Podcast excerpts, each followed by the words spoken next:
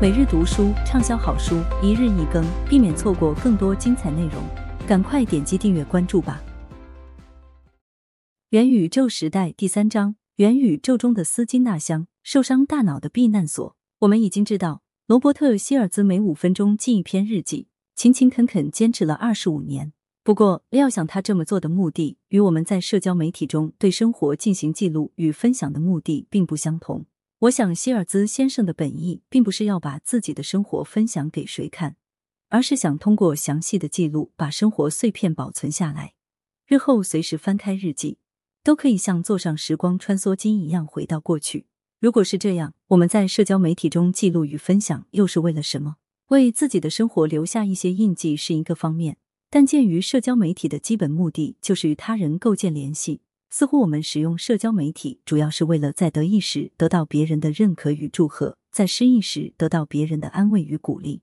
当我们在网上发布一张照片或一条信息时，我们会兴致勃勃的等待别人给予反馈，这是人类的奖励期待机制在作祟。我们在社交媒体上发布信息后，就在期待别人给出反应。与此同时，大脑会分泌一种多巴胺，当有人做出反馈时，大脑还会额外释放一些内啡肽，让我们感到快乐。不过有一点需要注意：上传、期待得到反馈、感受快乐，这是一个死循环。因为人类的这套奖励期待机制永远没有满足的尽头，它不会在某个时点突然告诉你“够了，就到这儿吧”。人类啊，本性使然，永远不会满足的。所以我们会不断的发布更多的帖子，期待更多的反馈。换个话说，人类的不知足才是我们周而复始的不断更帖、不断期待的原动力。脸书、推特、Kakao Story。哪个社交媒体上不是如此呢？只要人类的这套奖励期待机制没有发生实质改变，我相信在生命日志元宇宙中，社交媒体这块阵地就会一直繁荣下去。人性中还有一个特点需要考虑，那就是享乐适应。我们第一次使用社交媒体时，即使只加了十个好友，收获了五个赞或三条评论，也会感到兴奋。但是过一段时间后，我们不再满足于这一点点甜头或刺激，而是想要更多。因此，如果社交媒体这种生命日志元宇宙想要继续发展，就需要提供更多的奖赏，用更大的刺激去克服享乐适应所抹平的精神满足。人们会为别人在社交媒体上给自己回应、与自己互动感到欢喜。对此，你会觉得奇怪吗？是否有点像小孩子渴望得到大人的表扬？像不像遇到一点小事就无病呻吟的人寻求安慰？如果你有过这种想法，就算只是转念一想。我也希望你来听一点有关赞美与安慰的机制。一九九八年，斯坦福大学行为设计实验室的福格教授做了一个非常有趣的实验。他的研究团队招募了一些人参与完成一些小任务，每完成一项任务，参与者就会得到称赞。然而，给予称赞的不是一个人，而是一台电脑。你觉得参与者会对电脑的赞美作何反应呢？有意思的是，参与者明知他们得到的称赞不过是电脑自动发出的信息。但他们在完成任务的时候依然会表现得更好。那么，你觉得如果人们收到的赞美不是来自电脑，而是来自一个人，特别是社交媒体中一个与自己有关系的人，会是什么情况呢？毫无疑问，这比电脑给句赞美要令人兴奋多了。如果你还是觉得人们从社交媒体中获得赞许时感到开心是件不可思议的事，我再给你讲一个故事：美国凯斯西楚大学 （Case Western Reserve University）。德罗伊·鲍麦斯特 （Roy Baumeister） 教授做过一个有趣的实验，研究人们使用自控力之后的效果。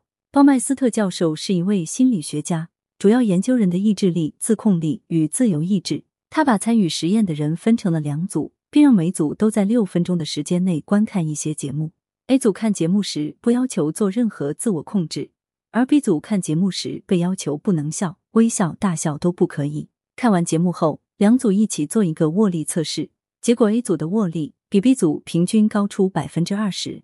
在另一个实验中，参与者需要完成一个比较困难的任务，与此同时，有些人需要克制吃巧克力或曲奇的冲动，有些人则不做要求。结果，不允许吃零食的参与者更早放弃了挑战。这些实验说明什么呢？他们告诉我们，人在需要付出忍耐的情况下会受到什么样的影响。比如需要努力做到耐心、克制与实施自我控制时，由此看来，我们没有必要花太多精力压抑我们为一件好事求赞许或为一件坏事求安慰的天性。当然，不为外物所动，不寄情于人，能自得喜乐，内心安宁，这是一种尤为重要的能力。然而，生活在二十一世纪，我们没有一天不是在喧嚣中度过。或许相比忍耐与自制，我们真正需要的恐怕是如潮的赞美与慰藉。人在觉得工作压力大时，往往会找根烟来抽，或是吃点高糖的零食。为什么呢？因为压力已经把人们的自制力降到零了。人们戒烟或控制饮食的决心会在某个瞬间统统消失。我们选择一支烟或一块糖带来的即时快乐，放弃了戒瘾或节食所能给予的长效回馈。同理，在完成一个艰难的项目或是考验之后，人们总会放纵一把，彻夜大吃大喝。从这个意义上来讲，如果社交媒体元宇宙中给予的短期回馈能够起到一些替代抽烟、暴饮暴食或酗酒的作用，哪怕只是一点点。它也不算是一无是处了。元宇宙时代第三章：大脑加速提速百分之四十。元宇宙中的大多数内容与平台都依赖于数字技术，但是在数字世界中，我们大脑的运作方式与在真实世界中略有不同。大脑通过纸媒或平板电脑阅读同一篇文章时，反应也不一样。在一个脑电图测验中，我们发现阅读纸面文本时，脑电波呈现一种更松弛的状态。而读数字格式的文本时，脑电波显得更为兴奋。换个话讲，我们在数字元宇宙中时，大脑更加清醒。可是，大脑呈现更加清醒与活跃的状态，一定是好事吗？有件事是确定的，在数字元宇宙中，我们的大脑接收信息与做出判断所需的时间，比在真实世界中缩短了百分之四十左右。这种快速处理既有好的一面，也有让人不太舒服的一面。当我发布一条生活记录时，我在元宇宙中的好友很快会读到，也能很快给我反馈。同样的，我也能快速看到朋友发布的状态，并做出及时响应。我们一抬手就可以满足彼此对反馈的期待，小小的给对方注入一剂多巴胺。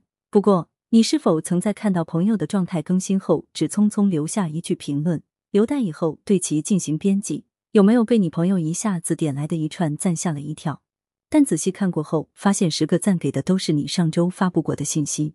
至于内容是什么，恐怕你的朋友都未必仔细看过。当我们进入数字地球、进入元宇宙中时，一定要非常警惕，浏览别人的信息时不要太快，以免遗漏关键内容。一目十行可能非常高效，但会降低大脑对所见信息的处理能力。我们阅读与判断的速度可能确实加快了百分之四十，但并不是因为大脑比以前运转的更快。感谢您的收听，避免错过更多精彩节目，赶快点击订阅和关注吧。